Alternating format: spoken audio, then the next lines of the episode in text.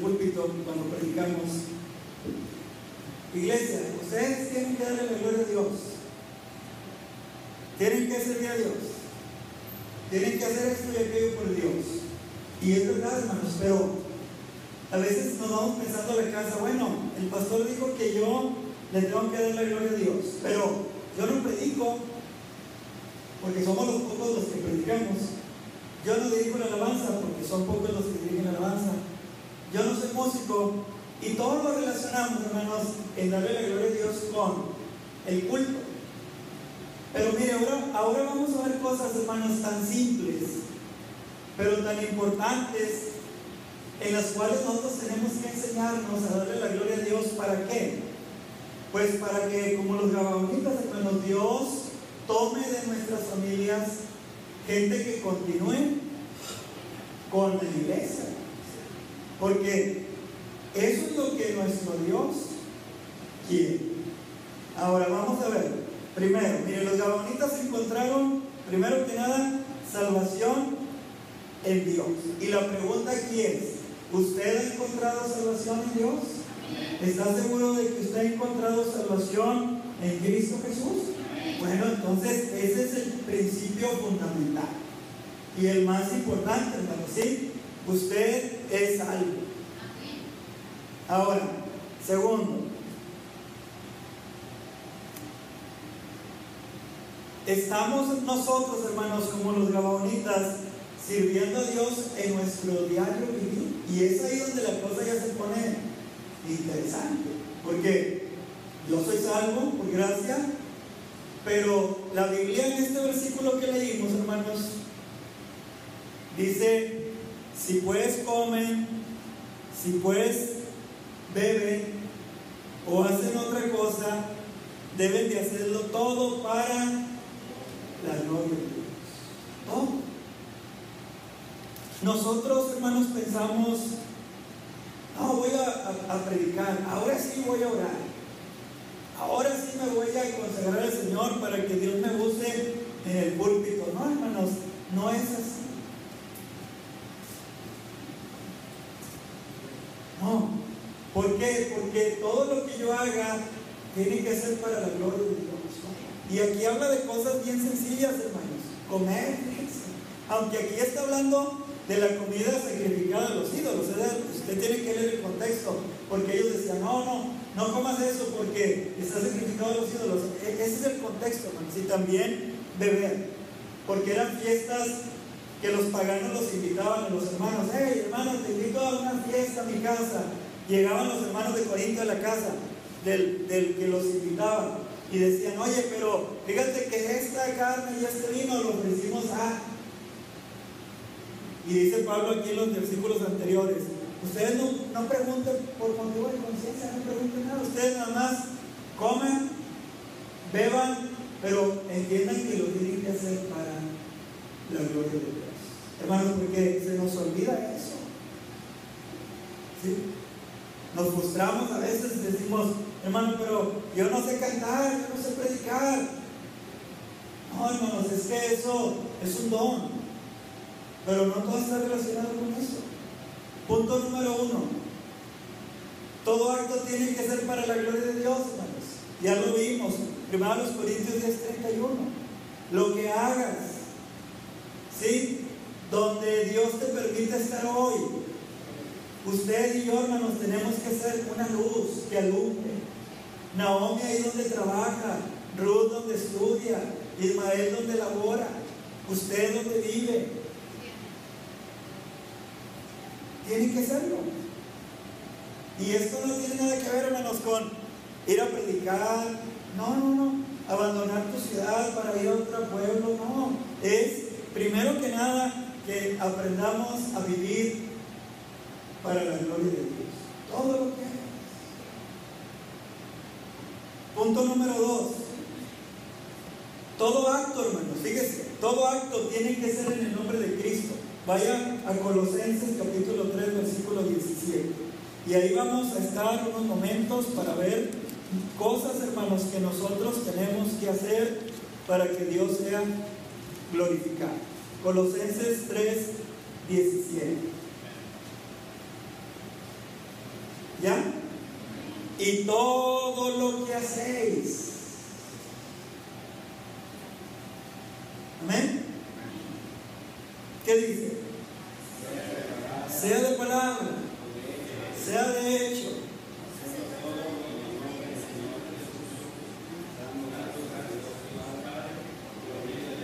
Todo acto, hermanos, tiene que ser hecho en el nombre de Cristo. Ahora, fíjese bien, hermano, ponga mucha atención. Aquí Pablo va a empezar a encadenar temas bien importantes. Inciso A. Las casadas deben de estar sujetas a sus esposos. Lean el versículo 18. Hermanas, hermanas, lean el versículo 18. ¿Qué dice? Casadas están sujetas a vuestros maridos, como. Casadas, están sujetas a vuestros maridos como conviene en el Señor. Y ahí Pablo, hermanos, empieza a decir que estas cosas son las que le agradan a Dios. Ahora, pensar esto en este siglo, hermanos, es ir en contra del mundo, ¿verdad? Porque el mundo dice, no, ¿cómo, cómo tú vas a vivir sujeto a un hombre? No, eso está mal.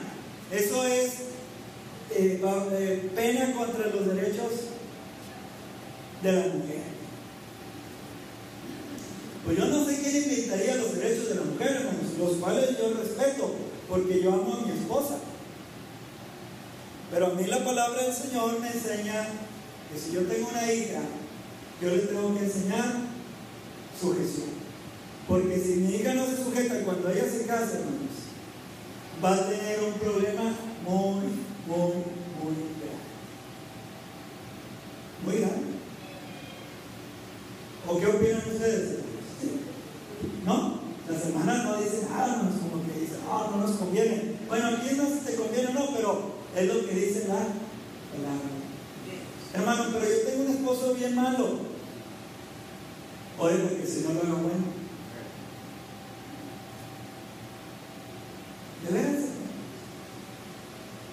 Yo he conocido hombres que son unos disqueleones. Y las hermanas, hermano, ya no que hacer con el hermano, ya no. Ore por él, Y Dios empieza, hermanos, y, y, y empieza una transformación de carácter. Pero usted manténgase en la palabra. Todo lo que hagáis, mire el versículo 17, y todo lo que hagáis, sea de palabra, sea de hecho, háganlo todo en el nombre del Señor Jesucristo. Casadas, sujétense al esposo en el nombre del Señor Jesucristo, porque esto, hermanos, conviene. ¿Eh? Conviene en el Señor. Si usted no vive así, usted no piensa tener una hija así una nieta así. Hermanas, voy a decir esto generalizando. Si ustedes son rebeldes, no esperemos tener una iglesia bien. Esperemos eso. Porque eso no se queda en la casa. Eso repercute y permea, hermanos, en toda la sociedad. ¿Por qué creen que tenemos hoy problemas, hermanos, en la sociedad? Tenemos graves problemas en los matrimonios, hermanos. Miren, jóvenes, jovencitas, escuchen lo que les va a decir el pastor. Antes el problema era que nuestros papás, nuestros abuelitos no platicaban con nuestros papás del matrimonio. Y nuestros papás no platicaban, al menos conmigo, sobre el matrimonio y la sexualidad. Porque les daba vergüenza, porque cómo nos iban a hablar de eso, etcétera, etcétera. Hoy la problemática es que las mamás de hoy están criando hijos permisivos. Y pobres muchachas se casan con muchachos que no tienen carácter porque su mamá les permitía todo. Y ellas piensan que el muchacho va a trapear y hacer todo con la muchacha. Y eso no es correcto. Eso va a crear y está creando, hermanos, un tremendo conflicto mundial en los matrimonios. Aún dentro de la iglesia, porque las mamás de hoy, la mayoría de las mamás de hoy, como no quieren sujetarse a la palabra de Dios, ellas están creando hijos sin carácter, hijos que se les permite hacer todo, decir todo, levantarse a la hora que sea, trabajar o no trabajar, contribuir o no contribuir. Y luego cuando ellos se casan, ellos piensan que esa muchacha es su mamá. Y que ellos la tienen que traer de la mano como niño chiquito y permitirles todo. No, muchachos, ustedes tienen que ser hombres. Amén, hermanos. Tienen que, tenemos que ser hombres.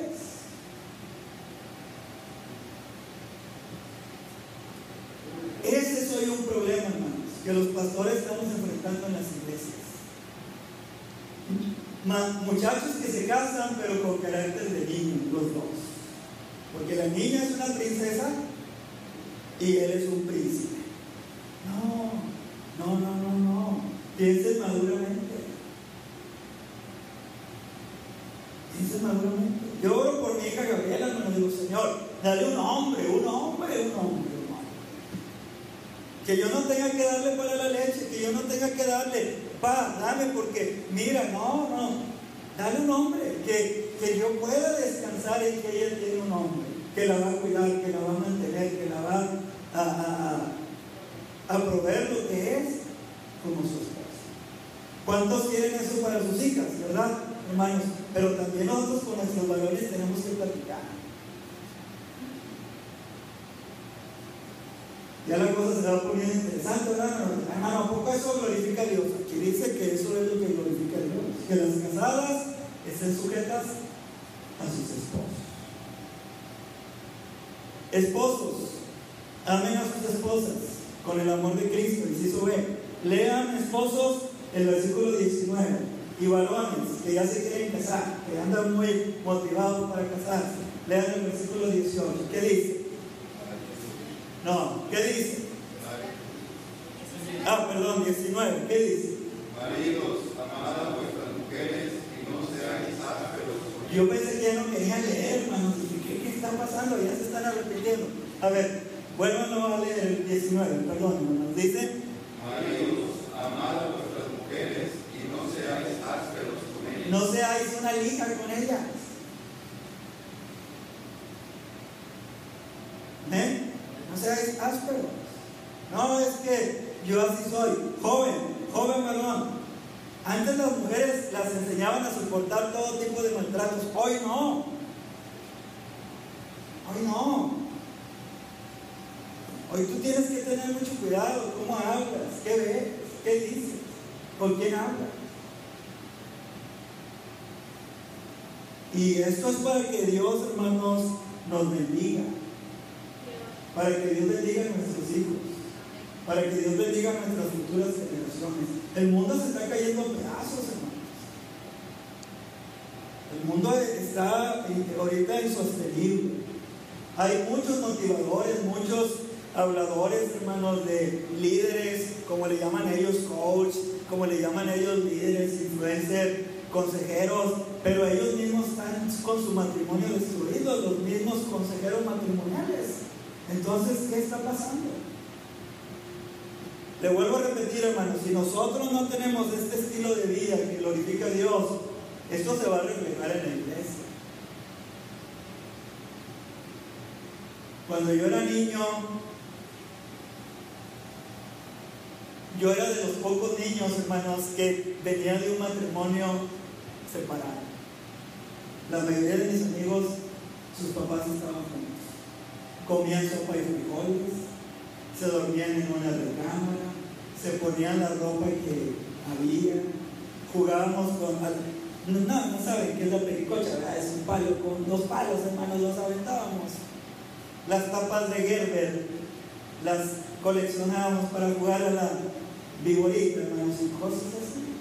Pero fíjese cómo era la vida. Salía el papá o la mamá y métanse y cenábamos juntos al final del día. Papá, mamá, hijos. Ah, bueno, al menos así fue algunos años de mi vida, hermanos. Y eso permeaba las iglesias. Yo, donde Dios me salvó, yo veía los matrimonios, hermanos, así. Hoy, hoy es distinto. Hoy tenemos problemas en los matrimonios de hermano. Divorcios, infidelidades, golpes, pornografía. La pornografía está acabando, hermanos, con, la santidad del matrimonio. Esposos, Dios glorifica que nosotros amemos a nuestras esposas, como Él amó a la iglesia. Inciso C, hijos, honren a sus padres. Vean el versículo 20, hijos, léanlo por favor. ¿Qué dice? El 20, dicen,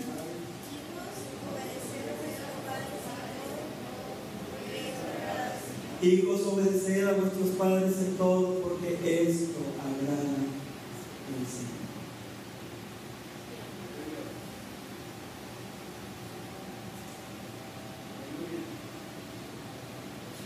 Cada día que pasa, hermanos,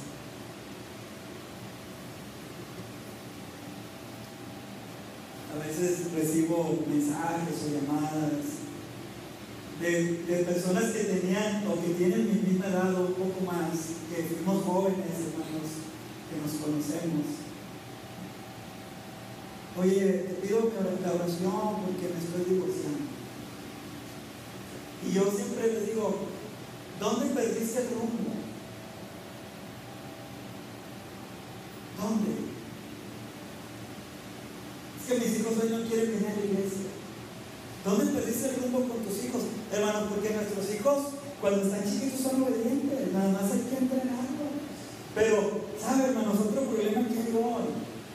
Que las mamás cristianas no quieren pasar tiempo con sus hijos. Ten el celular y ahí estate quieto y déjame a mí en el mío y déjame ver esto y déjame ver esto. Y, no, hermano, usted tiene que pasar tiempo con sus hijos. ¿Para qué? Para que usted le enseñe a sus hijos honrarlo a usted. ¿Sabe por qué? Porque es el mandamiento con promesa. Efesios lo dice, es lo mismo que dice Efesios. Hijos, honren a sus padres porque es el primer mandamiento con promesa. Así es que Rodolfo, Gabriela, Arad, Emanuel, eh, ¿su hija hermana nace? Sofía, Esmeralda, Israel, Keila, Ismael, Naomi, Ruth, Ingrid, tienen que honrar a sus padres. Es que mi padre es bien difícil. A Eunice, Cristian. La Biblia dice honra. ¿Saben por qué, muchachos? Cuando nos nombramos, nos van a querer tener allí.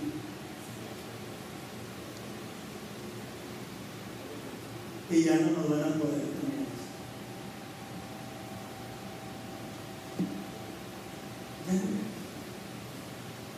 Inciso de hermanos. Padres, críen a sus hijos con sabiduría. Vamos a leerlo todo. 21 dice, Padres, no exasperéis a vuestros hijos para que no se desalienten. Por eso le puse, criados con sabiduría, hermanos, para no exasperarlos, para no hacerlos enojar, para no que ellos no tengan un tropiezo y digan, es que no quiero la iglesia porque papá es así, no. Hermanos, entrenar hijos, criar hijos, se requiere mucha sabiduría. Ahora, esto tampoco es de otro mundo, pero usted tiene que orar a Dios, Dios, dame sabiduría, porque cada hijo es distinto, hermano. Cada hijo es muy distinto. Eh, No son iguales, simplemente su carácter, su- sus gustos, su comida, muchas cuestiones, pero tenemos que tener cuidado allí con ellos y hermanos, enseñarles el temor de Dios. Todo esto, hermanos, influye en las iglesias. Influye. ¿Por qué, hermanos? Porque regularmente mis hijos se van a casar con los suyos. Vamos a emparentar. Y muchas iglesias se han dividido por esto, hermanos, porque los hijos no están bien criados. No están bien criados. Y tenemos que poner mucha atención en eso, hermanos, de verdad. Hoy, hoy lo que está pasando en el mundo, hable con su hijo, platique con sus hijos, eh, cheque qué ven, hermanos, qué piensan. eh, hay, hay tanta cosa hoy, hermanos, de, de- de- de los jóvenes tan difícil en su corazón. Hoy la homosexualidad está, hermanos.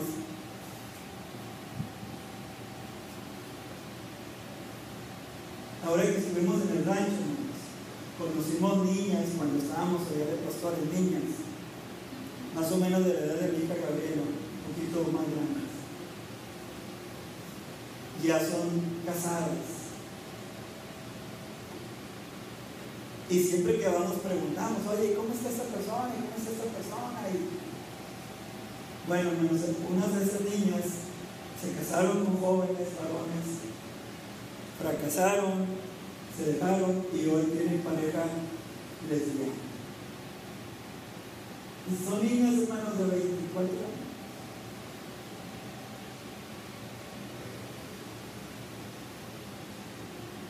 En el rancho, hermanos, una comunidad pequeña, ya hay parejas homosexuales viviendo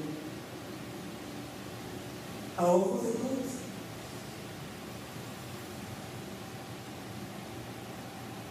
Eso está pasando en el mundo. Pastores están declarando homosexuales, líderes de alabanza se están declarando homosexuales. Influencers cristianos están declarando, hermanos, homosexuales. Y de ahí se agarran los hijos que no están bien criados. No, es que si él es, yo también no.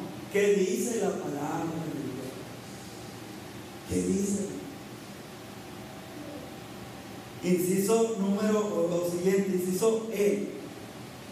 Empleados o trabajadores, háganlo honestamente. Versículo 22 al 25. Dice el 22. Siervos, obedezcan en todo vuestros amos terrenales. Fíjense bien, hermano. No sirviendo al ojo como los que quieren agradar a los hombres, sino con corazón sincero, temiendo a Dios. Versículo 23.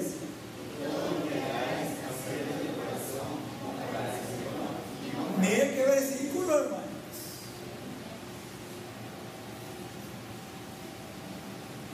Todo lo que hagáis, hacedlo de corazón como para el Señor.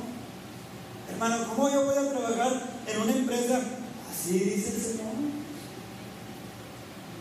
¿Sí? Si el hermano Luis lo contrata para hacer una casa, él tiene que esforzarse en hacer una buena casa, usar buenos materiales, que no le vayan a reclamar que la casa se cayó. Si usted es contador, usted tiene que llevar bien la contaduría y no agarrar nada para usted y que todo cuadre bien. ¿Por qué? Porque usted lo tiene que hacer para el Señor, no para los hombres. Ahorita hay mucho fraude, hermanos, en los trabajos, mucha corrupción. Y somos, estamos envueltos allí porque se ofrece dinero por muchas cuestiones.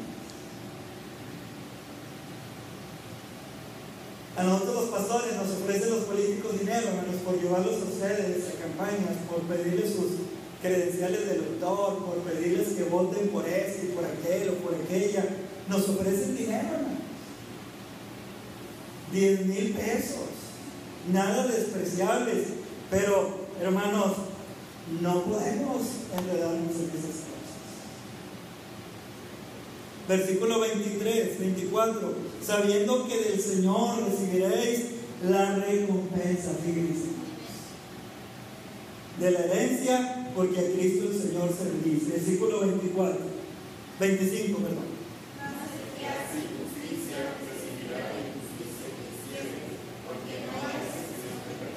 Amén. Entonces, hermanos, el Señor quiere que donde labore usted lo glorifique trabajando de corazón como Padre.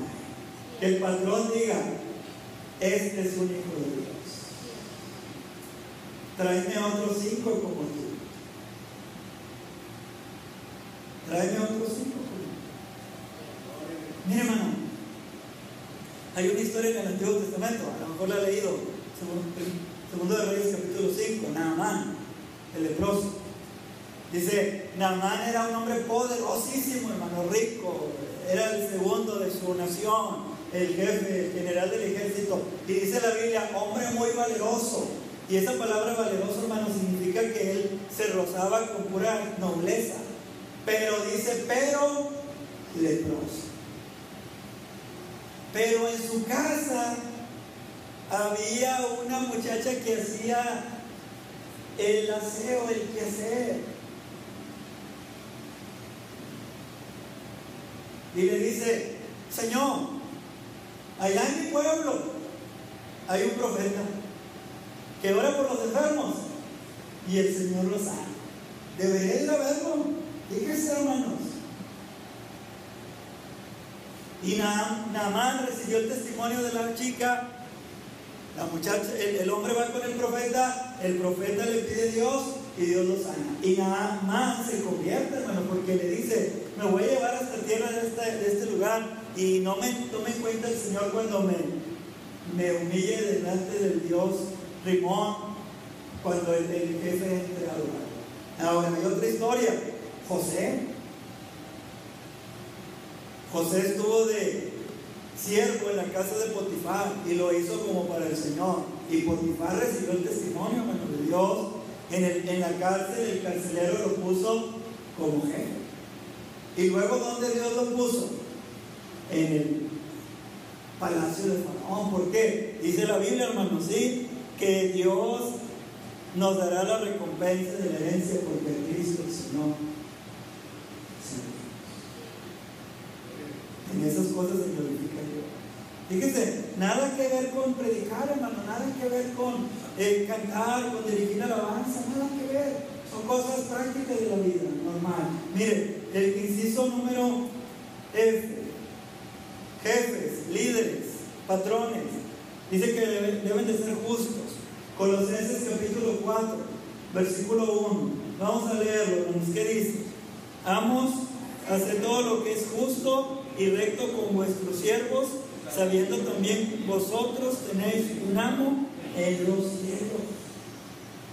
Entonces, si usted ya es el, el manager, si usted ya es el supervisor, el jefe, usted tiene que ser justo. Porque Dios es justo. Hermanos, le repito por tercera vez, todo esto se manifiesta en la iglesia. Todo. Nuestra forma de vida se manifiesta en la iglesia. Y trae bendición a la iglesia si nosotros tratamos de vivir vidas que glorifican a Dios o traen cosas malas a iglesia. División, problemas, deudas, pleitos, demandas. Que hay que poner atención en estas cosas básicas, hermanos. No, yo quiero ser pastor. No sabe lo que está diciendo. Mira, ser pastor dice así, el que no puede gobernar su casa, no puede gobernar la iglesia de Dios. Aunque yo me engañe, hermano, si yo diga, no, yo puedo ser pastor, si yo no puedo gobernar mi casa, yo estoy perdiendo mi tiempo como pastor. Yo, yo no puedo serlo. Hermanos, yo nunca le voy a decir a Emanuel, a Ismael, perdón, un consejo de una forma y a David le voy a dar otro consejo y le voy a decir a mi hijo David, no, sí, usted ande por ahí, hijo, usted viva la vida. Y a Ismael, no, no, Ismael, tú tienes que ser santo, tú tienes que ser joven de los... No, al revés. Si hay alguien que me interesa, hermanos, si me interesan, son mis hijos jóvenes. Primero que nada. Yo no puedo darle un consejo distinto a David. hermanos. Yo a David le tengo que enseñar el cristianismo con palabras, con la Biblia, pero también con mi vida. Porque si no, yo estoy perdiendo el tiempo como pastor, de que querer gobernar una iglesia, querer que ustedes me obedezcan, querer moverlos a ustedes. Pero dice Pablo, el que no puede gobernar su casa, no puede gobernar la iglesia de Dios. Todo eso hermano. Todo eso. Eh, Inciso número G. Debemos de ser cristianos que practiquemos la oración. Colosenses 4, 2. ¿Ya estamos ahí? ¿Qué dice? Perseverar en la oración, velando en ella con acción de gracias. Fíjense, esto sí es bien importante. Orar, orar. Y no nomás en el culto, hermanos, tener tiempos de oración, buscar a Dios en oración, sobre todo en estos tiempos de confusión. Ahí estaba platicando con el pastor hermano Manuel Mendoza el martes, hermanos, cenamos juntos y, y, me decía él sobre todas las preguntas que le han hecho sobre la vacuna, si hay que vacunarnos, si es el 6-6, si es el 7-7, si es el 8-8, tantas cosas. Me dice, ¿cómo ve? Le digo, y ya platicamos nosotros, hermanos, hay un montón de confusión, pero ¿sabe? Los cristianos nos preguntan a nosotros, está bien, pero pregúntenle al Señor. Porque quieren que les hagamos toda la tarea. Ora por mí. Ayuna por mí. Está bien. ¿Estás orando? No. ¿Estás leyendo la Biblia? No. No seas ingrato. Hazlo.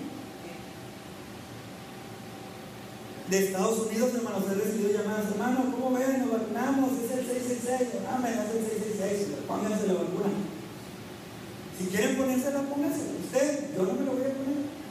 ¿Por qué? Porque yo estoy joven y estoy sano. Cuando cumpla 65 años, el Señor me deja, me voy a vacunar. Pero esas son cosas, hermanos, personales. Pero a veces los cristianos ni siquiera en esas cosas quieren consultar a Dios, Señor, Hay una confusión tremenda. Inciso H y último, hermanos. Debemos de ser cristianos que hablen palabras que nos identifiquen como cristianos. O sea, tenemos que tener un buen léxico cristiano. Lean versículo 5 y versículo 6 del capítulo 4. Dice, andad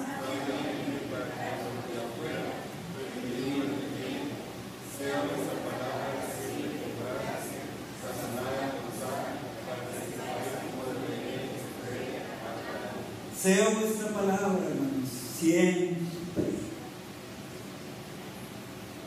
sazonada, ¿sí?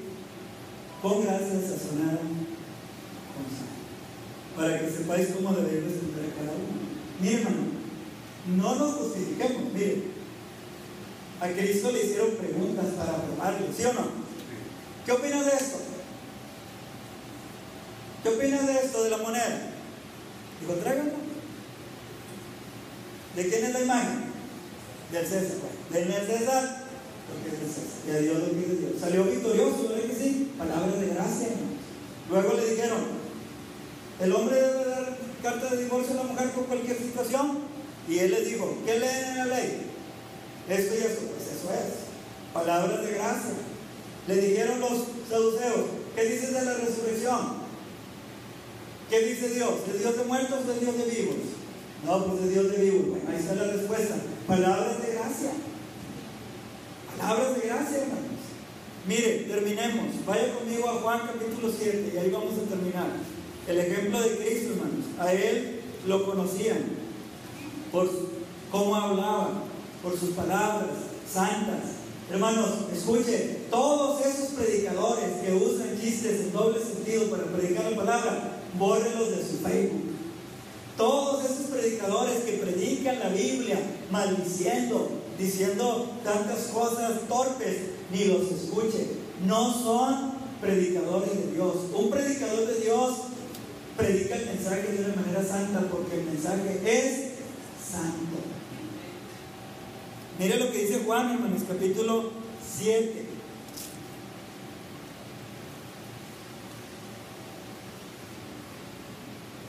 Versículos 45 y 46. Amén. Los alguaciles, no, sí, los alguaciles vinieron a los principales sacerdotes y a los fariseos. Y estos le dijeron, ¿por qué no le habéis traído? Porque los alguaciles tenían la tarea de arrestarlo y podían arrestarlo, hermanos. Eran los alguaciles. Versículo 46. Los alguaciles respondieron, jamás hombre alguno ha hablado con este, como este hombre. ¿Qué oirían, hermanos? Por eso cuando yo escucho contar chistes, hermanos.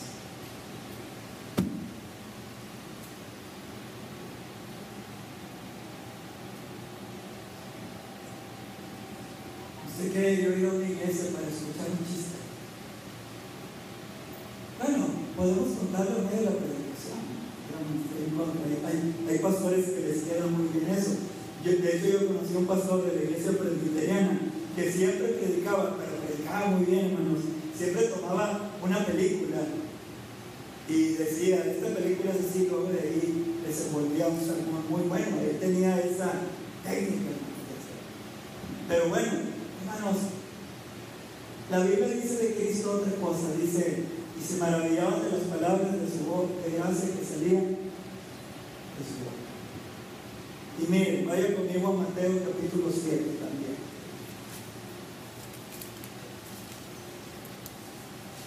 Versículo 28 y 29.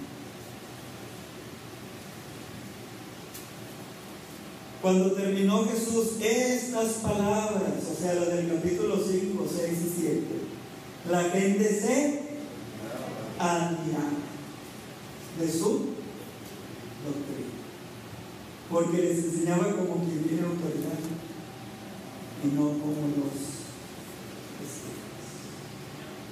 Sea vuestra palabra siempre con gracia, sazonada con sal. Hace unos días estaba platicando con una hermana, está divorciando, hermanos. Le digo, hermana, ¿le puedo preguntar por qué está divorciando? Y me dice, sí, hermano. Mi esposo, que es cristiano, cuando se enoja, me maldice.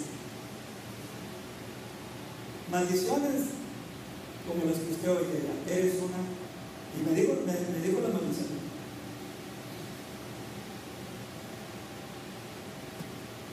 Por eso. Bueno, hermana, a lo mejor lo hizo enojar. Dijo, no. Todos los años de casados, cuando se enojan, hace eso. Todo se manifiesta en la iglesia, hermanos. Esa hermana se salió de la iglesia, sus hijos no quieren saber nada de la iglesia. Porque nosotros no queremos vivir, hermanos.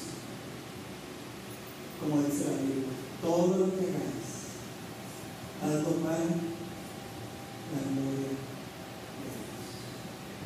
Miren, hermano, Timoteo y Juan el Bautista fueron lo que fueron porque crecieron en un hogar donde a Dios se le daba la gloria. No que Alejandro enseñar sobre Esteban y nos dijo una frase, Dios no usa personas improvisadas. Dios usa personas, hermanos, casi siempre donde hemos aprendido la fe. Mire, a mí me gusta oír buenos predicadores. Me encanta oír a Charles Stanley y me oigo sus testimonios. Yo era un niño, tienen 90 años casi, hermanos. Yo era un niño, mi abuelo era pastor, mi abuelo me enseñó, mi abuelo me ganó para Cristo. Me encanta oír a Adrián Robbins. Yo era joven, era un niño, mi papá me enseñó. Mi papá era pastor. Me encanta escuchar, hermanos, ese tipo de hombres. David Wilkerson, mi papá era predicador. Y me enseñó desde los ocho años a recibir a Cristo. Y así, hermanos, Josué León, a los cuatro años. Son lo que son hermanos, porque les enseñaron a vivir para la gloria de Dios. Todo permea. Y esta hermana me dice, por eso hermano me voy a divorciar, por eso ya no fui a la iglesia, por eso mis hijos no quieren saber nada del Señor, lo cual me duele bastante porque mi esposo tiene una boca que en la iglesia habla en lenguas, pero aquí habla en otras lenguas. Hermanos, esposas, sujétense, esposos, amemos a nuestras esposas, hijos, obedezcanos, padres, eduquemos, trabajadores, como para el Señor, patrones, sean justos, cristianos, oremos, cristianos, hablemos como cristianos, ¿sí? Que hablemos como cristianos. Y sabe, eso le va a llevar gloria a Dios. Y termino con esto. ¿Qué tiene que ver eso con los gabaonitas? Dios tomó de los gabaonitas, hermanos, gente importante. Y Dios va a tomar de nuestros hijos personas, pero si nosotros les enseñamos a vivir para la gloria de Dios en nuestro. ¿Saben por qué muchos papás no pueden levantar las manos en la, iglesia, hermanos? Porque saben que sus hijos les van a decir, mira, este tremendo, aquí levantan las manos.